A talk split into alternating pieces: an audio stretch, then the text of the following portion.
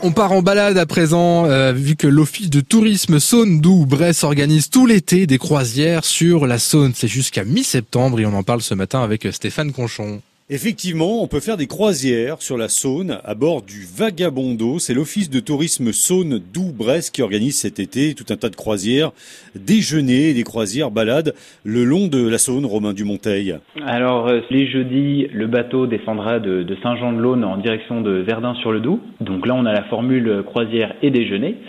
Et puis ensuite, les vendredis et samedis, une fois qu'il sera euh, à Verdun, il y aura des croisières euh, déjeuner et balades euh, où on remontera un petit peu la Saône jusqu'à hauteur d'EQL environ.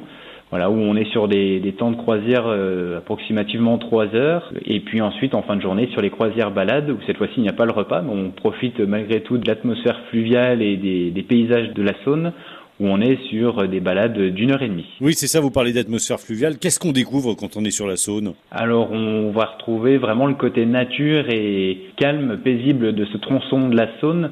Euh, avant d'arriver euh, sur plutôt la, la partie urbanisée hein, euh, du côté de Chalon. Donc là, en remontant la Saône en direction de, de, de Sœur, hein, on, donc on va s'arrêter avant, mais on, on va retrouver vraiment tous ces oiseaux qui nichent sur les, les bords de Saône. On va s'arrêter donc avant Écuelle ou alors on ne fera pas le passage d'écluse parce qu'on rallongerait la, la, croisière.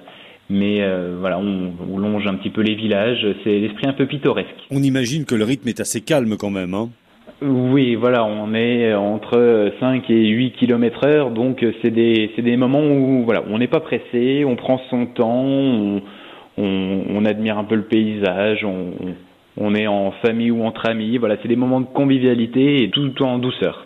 Alors, il y a plusieurs dates hein, tout au long de ce mois d'août et même jusqu'à la mi-septembre. Ce qui est conseillé quand même, c'est de s'inscrire relativement rapidement parce que la date de clôture des inscriptions, c'est toujours 14 jours avant la croisière. Et là, je vois que la première croisière, c'est le 22 juillet. Exactement. Là, il nous reste quelques jours avant les avant le départ de la première croisière, donc de la séquence du 22 au 24 juillet. Les prochaines dates qu'on retrouvera, ce sera notamment du, du 12 au 14 août et du 16 au 18 septembre. Donc ça permet de prévoir un petit peu euh, pour, pour plus tard. Des croisières sur la Saône à bord du Vagabondo, on se rapproche de vous, on se rapproche de l'office de tourisme Saône, Doubs, Bresse. On peut vous passer un petit coup de téléphone ou aller faire un petit tour sur le net tout simplement pour s'inscrire en ligne. Et eh ben voilà, c'est bien noté jusqu'à mi-septembre donc ces croisières euh, sur la Saône.